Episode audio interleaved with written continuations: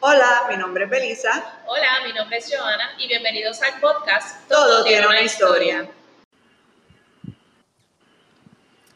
Hola, bienvenidos al 21 episodio de Todo tiene una historia podcast. Hoy vamos a estar con Isa Angélica Cristina, que nos va a contar de su trayectoria artística, de todos los nuevos proyectos que tiene. Y nada, bienvenida Isa Angélica. Joana, cuéntanos, ¿qué, bueno, este, yo conozco a Isa Angélica de su trayectoria más, como cineasta. Belisa la conoce de otras facetas que ya Isa Angélica nos irá contando un poquito. Este, así que, Isa Angélica, nuevamente bienvenida aquí al podcast. Gracias de verdad este, por estar aquí con nosotras. Muchas gracias por la invitación y nada, saludos a todos los que nos escuchan.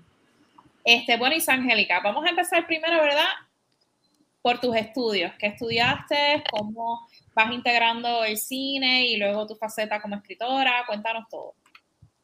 Pues mira, eh, yo creo que yo empiezo en este mundo del arte desde bien pequeña. Eh, mi mamá eh, en nuestra casa siempre nos decía, ustedes tienen que aprender de absolutamente todo. Em, y entonces pues yo empecé estudiando en la Escuela de las Artes de Carolina. Empecé estudiando música, fue lo primero que, mm que empecé a estudiar allí, piano, este, violín, flauta, de todo. Este, a la par, pues también eh, allí practicaba deportes, en lo que era la escuela de los deportes. Pero siempre tenía pues también esta inclinación bien, o esta visión eh, de este mundo interior bien, bastante, ¿verdad? Como, como rico, como con mucha presencia, este, y yo escribía poemas y em, siempre como que tenía todas estas simbologías bien claro, lo que eran las imágenes poéticas, o sea, como que era algo que mm, lo entendía muy bien. Ok. Este, y entonces, pues, yo empiezo em, escribiendo, ¿verdad? Después de estudiar música, eh, mi mamá tenía una biblioteca en la casa y tenía allí pues muchos libros de todo tipo. Eh, un privilegio realmente porque pude pues estar en contacto con diferentes tipos de, literatura desde bien joven eh, y la poesía me llamaba mucho la atención. Eh, bien raro porque antes de empezar a, escribir poesía, para ese tiempo eran los 90 y a mí me gustaba mucho el underground. Fue como que una música que, pues, no sé, será por influencia de mi mejor amiga. Eh, yo me como que me obsesioné con esa música y yo empecé a escribir líricas explosivas. Eh, yo empecé a escribir así, yo, escribía, este, ¿verdad? Como que así, este, canciones de, de en aquel tiempo. Y entonces después como que empecé a combinar esta poesía, que pues ya era más, pues una poesía más eh, eh, elocuente, más elegante, añadirle palabras, este, yo siempre andaba con un, librito de poesía, de esos de la biblioteca de mi madre, y un diccionario de mm, sinónimos y antónimos, y una libretita. Y entonces todo lo que me venía, me venía en la mente iba para la libretita. Y entonces pues así, escribiendo poesía, escribiendo poesía, después en la universidad eh, me pregunto qué, qué diantres voy a estudiar, porque pues como que uno con estas visiones artísticas de la vida, uno piensa que lo que va es a morirse de hambre. Este, y entonces pues de repente que pienso como que contra, me gustaría hacer videos musicales, porque me gusta la música, me gusta la poesía, y me gusta lo que son las imágenes poéticas y también como está, eh, llevarlo como a la, a la fotografía, todas esas imágenes también y símbolos. Y entonces este, entro en comunicaciones y ahí pues me doy cuenta como que de todo este mundo ya de lo que es la fotografía. Eh, y entonces pues empiezo a hacer ya cuentos, guiones, eh, los empecé a combinar ya con mi propio, mi propia mirada y mi propio ojo. Este, yo misma me compré una cámara y pues empecé a experimentar. Este, y así es que empiezo en el cine, porque pues el cine es como que una, una juntilla de todas estas artes. Claro, claro. Pues es la mejor forma de tu poder como que, ok, ¿cómo voy a contar una historia? Pues aquí, mirándola. Una película. Sí, entonces, ¿cuál fue el primer proyecto así de, eh, de la imagen moviente, verdad? Eh, ¿cuál, ¿Cuál fue el primer proyecto que, que hiciste? Pues mira, hay un proyecto que yo no, nunca he dicho con orgullo que es como que el, el, proyecto, mi primer proyecto. Pero bueno, fue un guion que yo hice y yo creo que yo haría un remake. Yo, de hecho, eso yo no sé si exista, pero se llama La víctima del inocente. Y es una historia de una pareja que tuvo una discusión una mañana, era un cortometraje, este, y entonces los vecinos escuchan y empiezan como que a decir, diablo, ¿qué está pasando ahí? Entonces el, el muchacho se va, la muchacha se queda, pero ella se, como que vemos que ella está como recogiendo ropa para irse y entonces ella coge y se cae por las escaleras. La cosa es que ella termina, termina como así, inconsciente. Y entonces este la gente pues acusa al, muchacho de que, de que fue, que él la agredió. Y entonces pues ella cuando se levanta pues dice, o sea, cuando sale de esta inconsciencia pues dice, o sea, dice lo que pasó, o sea, y realmente no lo vemos así, no lo contamos, no, no se cuenta así, se cuenta como que ella en sus sueños, a través de sus sueños, es que todo, casi todo en, mi, en mis historias es así como a través de los sueños y el inconsciente. Este, ella relata la historia así como a través de un sueño. Y entonces después cuando se levanta, pues eh, vemos que el, el, muchacho pues sale de la cárcel o donde sea que estuviera. Este, ese es como que el, primer trabajo que hice. Em, yo no hice cámara, no me siento orgullosa para nada de este trabajo, pero, pero, pero, está ahí, está ahí. es algo que yo pienso que se le puede dar la vuelta ahora.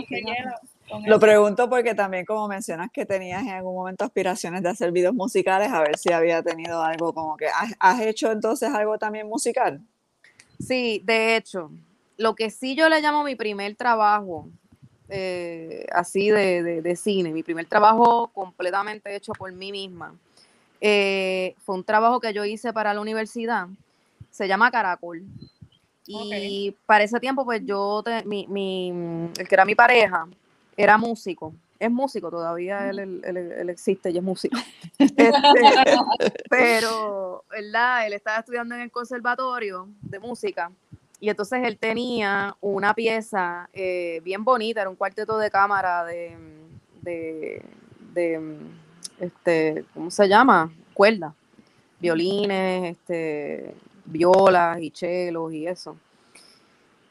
Y en verdad, yo lo escuché, yo dije, yo tengo que hacer algo con esto, o sea, porque me parecía tan, tan brutal esa composición y entonces este, le pedí la partitura y lo que hice fue que grabé un caracol en el patio de mi casa.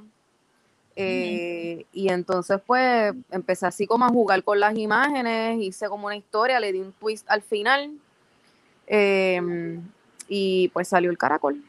Este, a la gente le gustó mucho eh, y si te soy sincera, no sé ni dónde está el cortometraje, tengo que oh, buscarlo porque es algo que me gustaría recuperarlo y tenerlo. Claro, full. Ese fue, ese, yo no sé si ustedes escucharon algún momento de la existencia de pantalla breve, que nosotros este, los otros días allí en, en Calderas Café estábamos hablando de, los pantalla breve, que fue, fueron los primeros festivales que, se hicieron aquí de cine, de cortometraje. Okay. Este, y pues ese cortometraje fue el primero que yo estrené en uno de esos pantalla breve. Wow, super. Super, super. Este, yo creo que la primera, eh, o el primer proyecto que yo vi de lo que recuerdo, porque obviamente esto fue hace unos añitos atrás, fue el de el segundo, que fue el que estuvimos viendo hace poco también en Caldera, y obviamente fue fue interesante porque recuerdo que lo vi en aquel momento y de hecho lo vi en varios festivales porque tuvo como un ciclo de festivales ese corto, ¿no? Este, y volverlo a ver como que tantos años después fue como que, wow, sí, yo recuerdo que había muchas de esas imágenes de ese corto que fueron las que se me quedaron de por vida. Este, cuéntanos un poco sobre cómo desarrollaste esta historia, porque obviamente tiene un punto de vista bastante filosófico. Este, ¿Cómo fue también en la, los retos de, porque por ejemplo, yo soy productora, sé que hay retos muchos cuando tienes que grabar en exteriores, sobre todo las cosas que grabaste bien específicas. So, cuéntanos un poquito de cómo fue ese, ese proceso de, de hacer este cortometraje. Pues mire, este cortometraje este, es, bien curioso porque yo me acuerdo que cuando existía Séptimo Arte, de ser el club de cine que había allí en, comunicaciones, en Copu, este, y yo me acuerdo que ese era un cortometraje que yo quería hacer. Para mí este cortometraje es, es como una pieza bien, bien íntima, bien personal. O sea, es basado en un sueño que yo tuve eh, donde en el sueño em, lo que pasaba era que yo moría en el sueño y era como que yo pasaba un portal. Y entonces en ese portal eh, era como que yo veía el, mi vida, o sea, y era como que yo podía, o sea, como que veía mi vida, pero era como que podía evaluar mi vida en ese portal. O sea, era como que un paso así, de un, de un segundo a otro. Y entonces, pues, tenía esa experiencia. Entonces, ese cortometraje, eh, ¿verdad? Surge a raíz de ese sueño que yo tuve, que hice un, que lo hice un cuento, y entonces después lo hice guion. Y yo pues sometí ese guion eh, para ver si pues era algo que podía tener como ayuda para hacer, ¿verdad? Porque tenía muchos elementos y no era algo que ya yo podía hacer yo por mi cuenta sola, o sea, como que yo necesitaba ayuda. Y entonces me dijeron como que esto está muy difícil, o sea, yo creo que vamos a, vamos a ver qué otra cosa tienes para hacer. Y yo, pues está bien, vamos a hacer otra cosa. Este, pero entonces un día eh, me acuerdo que yo estaba este, con los carritos, búscate un carrito, que yo no sé si pues han visto ese cortometraje, que pues fue también como uno de esos cortometrajes que, que como que dio bastante eh, tumbos así en, la, en los festivales en Puerto Rico. Este, me acuerdo que en una muestra que hicieron en San Germán, en Casa Cruz de la Luna, me encuentro con Leonardo Castro. Entonces, este, pues Leo, que yo lo conocí a él de, la hermana de él es, amiga de mi hermana y nos conocemos de hace tiempo. Este, pero entonces como que me hizo el acercamiento por los carritos, ah, mira, búscate un carrito, que, que chévere ese cortometraje. Y entonces yo le empiezo a hablar de esta nueva idea que yo tengo. Y entonces le envío el guion y, a él le encantó, o sea, fue como que algo que parece como que le... Le hizo clic, exacto. Y entonces, pues, me dijo como que vamos a hacerlo, vamos a hacerlo. Y entonces, este, él es un tipo, o sea, en aquel tiempo él no había eh, todavía tenido experiencia, ¿verdad? En este mundo del cine, esa fue su primera experiencia. Eh, pero fue a todas, ¿entiendes? O sea, como que tenía, ese cortometraje es bien exigente eh, en cuanto a las cosas que tiene que hacer el personaje, ¿verdad? Sí. Eh, específicamente, pues yo creo que a lo que se refiere Joana con las exigencias que tenía este cortometraje, era que hay una escena en donde el, el personaje, el protagonista, eh, se levanta en medio de la milla de oro, es nu. y entonces, pues, o sea, eso realmente, o sea, porque ese cortometraje es un sueño. Entonces, pues eso es como que, ok, en estos sueños que tú tienes, que tú estás en de todo el mundo y como que a veces te da vergüenza, a veces no, pues en este caso, pues, ¿verdad? Esto era algo que pasaba. O sea, él de repente en una, pues hay una escena que él sale nu así en, en, en, medio de la milla de oro, corriendo por ahí, ya tú sabes. Este, y pues eso es algo que yo digo que yo siempre, o sea, que yo, tengo la dicha de encontrarme con gente que, que como que va toda y no, no tiene ningún tipo de problema haciendo este tipo de escenas que requieren, ¿verdad? Como que esta, estas cosas que no son, no son fáciles, ¿verdad? Para algunos actores. Este, pero sí, básicamente pues esa es como la historia del segundo. Y después de este eh, después de este cortometraje, ¿cuántos otros proyectos ya has realizado hasta el día, hasta el son de hoy? Pues el segundo fue mi cuarto cortometraje. Ya yo había hecho El Caracol, ya yo había hecho otro que se llama Entrega a Tiempo, que fue un cortometraje que hice este, bastante sencillito. Eso lo hice con una camcorder que yo tenía. Este, también basado así como en la, en la muerte. Este, Era como la muerte entregándole este, la muerte que le, le llevó el tiempo a, a la persona. Mm, creo que como puede que lo haya visto, como que ahora que me estás contando la historia, me suena como que... Sí, era en blanco y negro, en blanco y negro, y este muchacho que tenía un reloj en la mano y llega una muchacha y se lleva el reloj y llegan al cementerio. Sí, sí, sí, sí, yo creo que sí, que yo vi este corto en algún momento. Pues ese era otro, y entonces después del segundo hice La Mala, que ya es un cortometraje con que hice con Cecilia Argüelle. Sí, me acuerdo de ese corto. Sí, que pues eh, eh, es un cortometraje ya que a diferencia de los otros cortometrajes que he hecho, pues este tenía ya como un diálogo. Sí. Y requería como, como más este mm, más esfuerzo actoral por el hecho de que, de que pues te tienes que memorizar unas líneas y tenía que, ¿verdad? Ella, el, la situación con ella, o sea, la mala es este una muchacha que está en menstruación. Y es ella pasando por ese momento. Es como una crónica de ese día, de lo que pasó. todo lo este, que le pasa a uno, todo lo por lo que uno pasa. Pues. Claro, y cómo se reconcilia al final con el proceso, que pues realmente no es una forma real de reconciliarse con el proceso. Ella lo que decide es al final no usar este, toallas sanitarias, no usar nada, y irse así por ahí a, a este, pero sí, ese cortometraje, igual que el del segundo, recibieron un premio en la ciudad de Los Ángeles, en un festival este, que ahí, yo no sé si existe todavía, pero eh, era dirigido a, a directora eh, latina. Y, y, pues recibieron allí un premio. Este, y nada, Cecilia también, que tremenda, o sea, también fue eh, tremenda experiencia trabajar con ella, porque también ella es de estas personas que sí. no importa lo que tú le des, este, lo que tú le digas que ella haga, ella sí, vamos allá. Y, pues, bien, estoy, estoy bien suertuda en ese de encontrarme con, con gente así. Sí, eso con actores que son dispuestos y no es como que sí, vamos a meterle este, que entienden la historia, que respetan obviamente la historia y la visión de la persona que escribe, porque imagino que tú también escribes la historia, aparte de dirigirla. Claro. Obviamente tú eres la guionista. Así que, que, respeten obviamente la, esa visión, pues eso, ciertamente, como tú dices, es una bendición. Sí, definitivo.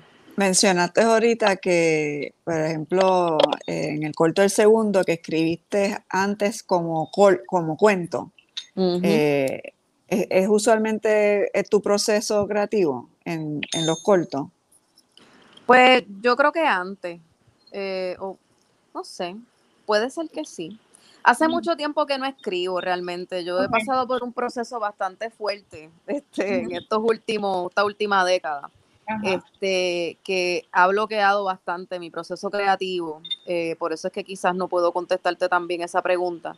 Eh, pero este, yo creo que hay cortos que los he hecho, los he sacado de historias que ya yo tenía escritas, pero hay otros que no. Este, hay un guion que tengo que nunca hice.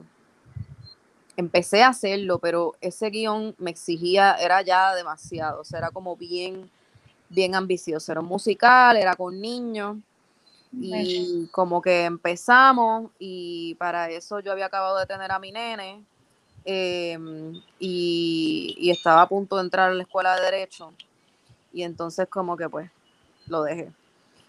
Este, pero ese guion, yo cuando lo hice, cuando lo escribí, no, no estaba basado en, en cuento, ni en nada, ni siquiera en una poesía, o sea, fue como que lo, escribí directamente a guion. Ok. Este, pero sí, no creo que necesariamente tenga como que derivarse ya de otra obra que tenga. Este, no es como una exigencia que tengo. ¿Tienes, planes? Ay, disculpa. No, me preguntaba, como ya eh, parece que la base ha sido a través de la poesía, donde ya entra en toda, bueno, primero la música también, así que para ver un poco de ese proceso creativo, pero definitivamente creo que la escritura es algo que, encaja todo, eh, porque escribes, por lo que estás, ¿sabes? por lo que mencionas, escribes poemas, escribes cuentos, guiones, ahora sabemos que tienes tu eh, nuevo libro, que queremos hablar de eso un poquito eh, más adelante. No sé, Joana, ¿cuál era la pregunta que tenías? No, eh, básicamente la, la, pregunta que tenía era que si tenías planes a futuro de seguir, eh, de retomar este, los cortometrajes o quizás ya una planificación de hacer un largo. ¿tienes, ¿Cuáles son tus planes futuros de cine? Pues mira, como te mencioné ahorita, yo vengo como de un proceso ahora que ha sido bastante fuerte en mi vida. ¿Verdad? Yo entré a estudiar derecho y como que me, desconecté bastante de este mundo artístico. Em, sin embargo, yo siempre seguía con la cámara porque muchos de los trabajos de la, misma eh, facultad de derecho, eh, yo los hacía documentales, o sea que yo tengo documentales o mini documentales en mi mismo canal de YouTube, allí están, que también los puedes conseguir allí. Este, pero como que el proceso creativo en sí de lo que, de verdad, este mundo interior que uno plasma en un papel, en una imagen, eh, pues era algo que como que hacía tiempo que no hacía. Y entonces, este, pues ahora me di a la tarea, o sea, hice este libro que, que saqué hace poco, se llama Mi lado de la noche, y habla sobre este proceso de sanación que yo he tenido en estos últimos tres años de mi vida Em, en donde pues yo como que reivindico todo lo que ha sido eh, mi vivencia. Este, y entonces como que hago esta, o sea, como que aplico estas herramientas de sanación que he encontrado en estos últimos años, que pues, se trata de mm, lo que es este, las constelaciones familiares, esta visión del transgeneracional, que es como los ancestros eh, nos influyen a nosotros, a nosotros en, nuestra vida, eh, las heridas de la infancia, todas esas cosas que pasamos con nuestros padres, que, después decimos muchas veces que nos trauman. Eh, y, entonces la biodecodificación de enfermedades, que también es como que ver el origen emocional de los síntomas que uno tiene. O sea, uno toda la vida está con síntomas, diferentes tipos de síntomas.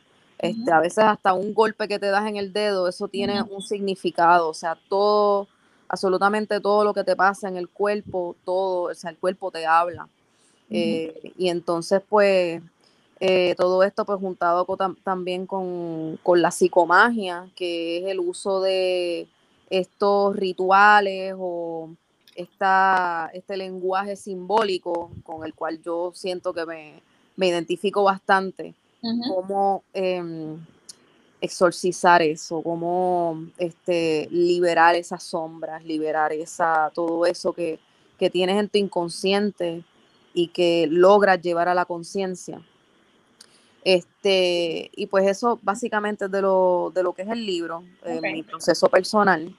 Este, y entonces, este, pues nada, yo ahora mismo me estoy dando a la tarea como de llevar este mensaje de, todas estas cosas que yo siento que a mí me han liberado y me han sanado. Eh, y entonces pues estoy ahora mismo em, haciendo un programa, o sea, yo estoy lanzando el programa, aunque ya, ya también este, he tenido las sesiones con, otras artistas porque está dirigido a artistas, gente con quien pues yo pienso que puedo como que hablarles, ¿verdad? Mejor. eh, como que nos podemos entender.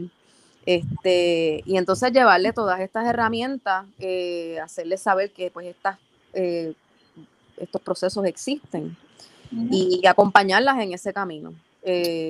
También pues, mira, ustedes también, todos tenemos nuestras heridas, absolutamente todos en el mundo, todos somos seres humanos, nadie es perfecto, todo el mundo tiene un trasfondo que, que son sus propias cargas y podemos liberarnos de eso. Y eso es como que pues el mensaje que yo ahora mismo pues me estoy dando a la tarea de, llevar con todo, con todo esto que pues he vivido yo y que pienso que pues los demás también pueden vivirlo. Claro, claro. ¿Y dónde podemos conseguir el, libro? Pues mi libro está en Amazon. Eh, está en Amazon, en mi lado de la noche. O sea, mi lado de la noche, así que se llama. Este, allí lo pueden conseguir. Ha sido autopublicado totalmente, o sea, eh, escrito, este, yo misma busqué así por eh, Kindle Direct Publishing cómo es que había que poner todos los márgenes y todo para subirlo en Amazon. Y pues ahí está. Al servicio de. Excelente, ¿no? Suena súper interesante todos estos conceptos que, que estás trayendo y que, que siento que son tan necesarios para todo el mundo, porque como tú dices, somos humanos aquí en una experiencia que, que, que, lo que somos o lo que somos ahora mismo es producto de las experiencias y los conocimientos y las cosas que nos transmiten hasta nuestros ancestros, como bien dicen. Así que súper interesante de verdad y te deseamos muchísimo éxito con, con ese libro porque suena súper interesante y, y bastante abarcador e innovador también. no creo que haya muchas personas hablando de esto, o por lo menos yo no, no, no, no me he topado con nadie que hable de esto. Hay, que, hay que esparcir la semillita. Me está bien interesante que por eso mismo, a través de los talleres del programa que estás ahora creando, es como que eh, extenderlo, ¿verdad? Eh, darle continuidad a este proceso y a, a, poder eh, compartir con otros el proceso que también necesitamos tanto eh, hoy en día y, más todavía los creativos. Muchas veces esos tranques pueden ser eh, por estas mismas situaciones que no estamos, no estamos trabajando. ¿Cómo pueden entonces a través de las páginas sociales o cómo pueden comunicarse contigo para estar al tanto de cuando estás dando los talleres o cuando vas a empezar el programa a más grande escala? Eh, ¿Cómo es que se pueden comunicar? Sí, pues mira, por lo pronto eh, yo estoy en mis redes sociales ahora mismo como Isangélica Cristina y es donde estoy, eh, pues como quien dice, promocionando todo lo que es esto del programa eh, y también en, en Isaide Punto en Facebook. Este, pero pronto, ahora en noviembre, cuando empieza noviembre, el 2 de noviembre, voy a lanzar un taller, que es un taller totalmente gratuito, donde van a poder ver este, las tres claves eh, para desbloquear precisamente ese proceso creativo y ese poder creativo que tenemos. Y poder materializar ese proyecto que hace años que no, ¿verdad? A veces la gente quiere hacer como que un proyecto que tiene en mente y llevan van años de años y a veces décadas y lo dejas pasar y dices como que me voy a morir y no lo voy a hacer nunca pues mira, no, o sea, ponte a hacer lo que, lo que tienes que hacer.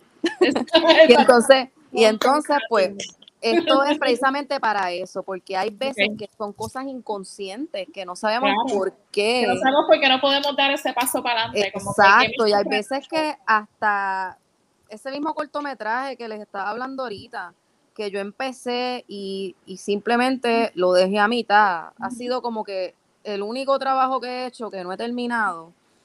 Y entonces como que, tú sabes, uno se pone a pensar contra, pero ¿por qué? Era como que el cortometraje que yo siento que me iba a llevar a mí, como que diablo, al estrellado. pues, pues mira, ¿verdad? O sea, como que siempre hay algo que, que, que, es lo que te bloquea. Pues mira, ¿por qué? ¿Por qué eso pasa? O sea, porque eso tiene una razón. Uno, uno piensa que, ay, ¿por qué a mí? ¿Por qué otros sí? ¿Por qué yo no? Eres tú, eres tú. Y pues mira, hay que conocerse, dejar ese miedo y, enfrentarlo, enfrentar todos esos monstruos y todo eso que tú tienes por dentro que no te deja avanzar. Pero es un trabajo que no es fácil. no, claro, no. No es fácil, pero inclusive el aprender por qué ese trabajo se quedó y a lo mejor eh, eh, fue ese propósito que tenía. Claro. Y cómo dejar eso ir también, porque eso también a veces nos aguanta, nos bloquea, o sea, el, que, el, el dejar el proyecto sin terminar a través del transcurso que todos, todos eh, lo hemos hecho, ¿verdad? te mantiene en este, esta posición, ¿verdad? De, de como, de frustración, de, como, O sea, de, de, de, mantener la guardia. Y entonces, pues, no, no, da ese espacio para eh, nuevas nuevas oportunidades o nuevas cre o sea, eh, eh, creaciones. Eso también pasa mucho. ciclo. Eso también pasa mucho, es bien importante en el mundo de los emprendedores, ¿verdad? En el mundo empresarial también. o sea, el, el, ser humano tiene que ser el, o sea, lo central dentro de todo esto, porque si nosotros no estamos, eh, o sea, eh, el bien común del humano, si no está eh, trabajado, no vamos a poder progresar y no vamos a poder trabajar para el bien colectivo. así que es algo que, que es bien importante y, y a, lo mejor eventualmente lo vas expandiendo, ¿verdad? Más allá de, los creativos, aunque o sea, también el artista eh, porque eh, creativos hay en, muchas áreas, ¿verdad? Eh, pero nada, me encanta esta, esta nueva parte. Y entonces eso lo vas a estar anunciando en tus páginas. Esto es en Instagram, en Facebook. Instagram y Facebook. Sí, voy a usar por primera vez este, la publicidad de Facebook para, Ah, para anunciarlo. Ah, pues, Así que me van a ver por ahí. O sea, aunque no me conozcan, probablemente me van a ver por ahí. Muy bien. Em, ¿Y cuál es el canal de YouTube para las personas que quieran ver los cortos que, que, has hecho y otros trabajos que tengas ahí? Sí, ese se ha quedado con mi nombre, este, mi nombre de cuando empecé a hacer cortometrajes, que es ID. I-D-P-U-N-T-O. Porque hay gente que no, no entienden mi nombre, Isangélica, y entonces divide punto y tampoco lo entienden. Pero ¿cómo, cómo? ¿Y de punto? ¿Un y de punto? Ah, sí. Perfecto, perfecto. Pues gracias de verdad, Isangélica, por este, estar aquí, contarnos tu historia. De verdad que ha sido súper interesante tu trayectoria y cómo utilizas también estas herramientas del arte para también expresar lo que tú sientes y lo que eres que obviamente también es parte de, esa expresión artística. Te deseamos muchísimo éxito con el libro, con tus talleres, con los proyectos venideros, este, y estaremos pendientes a ti porque por ahí también compartiremos todo. Muchas gracias. Yo no sé cuándo sale esto, pero también el 29 de octubre eh, tenemos la noche de brujeteo en el ensayo que va a ser a las 7 de la noche y yo voy a estar lanzando mi libro, pero también van a haber otras artistas que también van a estar exhibiendo sus obras, van a haber cortometrajes, va a haber poesía, va a estar Michelle R.O., va a estar este Jenny Nileni y va a estar este unas cantantes urbanas que a mí me encantaron también cuando las escuché. Eh, va a ser una noche así también como de, brujas y brujetes. Esto sale antes, así que definitivamente... Eh, aprovechar para, eh, contarle a la gente. Sí, súper. Belisa, pues cuéntanos dónde las personas nos pueden escuchar, cómo nos siguen. De hecho, el episodio pues sale, ¿verdad? nosotros sacamos el último lunes de cada mes un nuevo episodio, así que este episodio saldrá el último lunes de octubre, justo a tiempo para eh, eh, darle cita a los eventos que está Isa mencionando. Aparte de eso, pues eh, nos pueden conseguir en el podcast. Nosotros estamos en anchor.fm, pero también nos pueden encontrar en cualquier plataforma de tu preferencia. Eh, y después vamos también subiendo poco a poco todos los videos, porque estamos grabando estos episodios también, tanto audio como visual, a nuestros IGTVs, que aparentemente Instagram ha cambiado eso, así que ya no sé eh, busca los videos y ahí los a ver, exacto. Porque eso aparentemente no sé si es que ya no existe la IGTV, así que están en un proceso, no sé. Parece que están reformulando algo, no sabemos, usted sabe exacto. que le gusta ponerse creativo. Pero ahí están.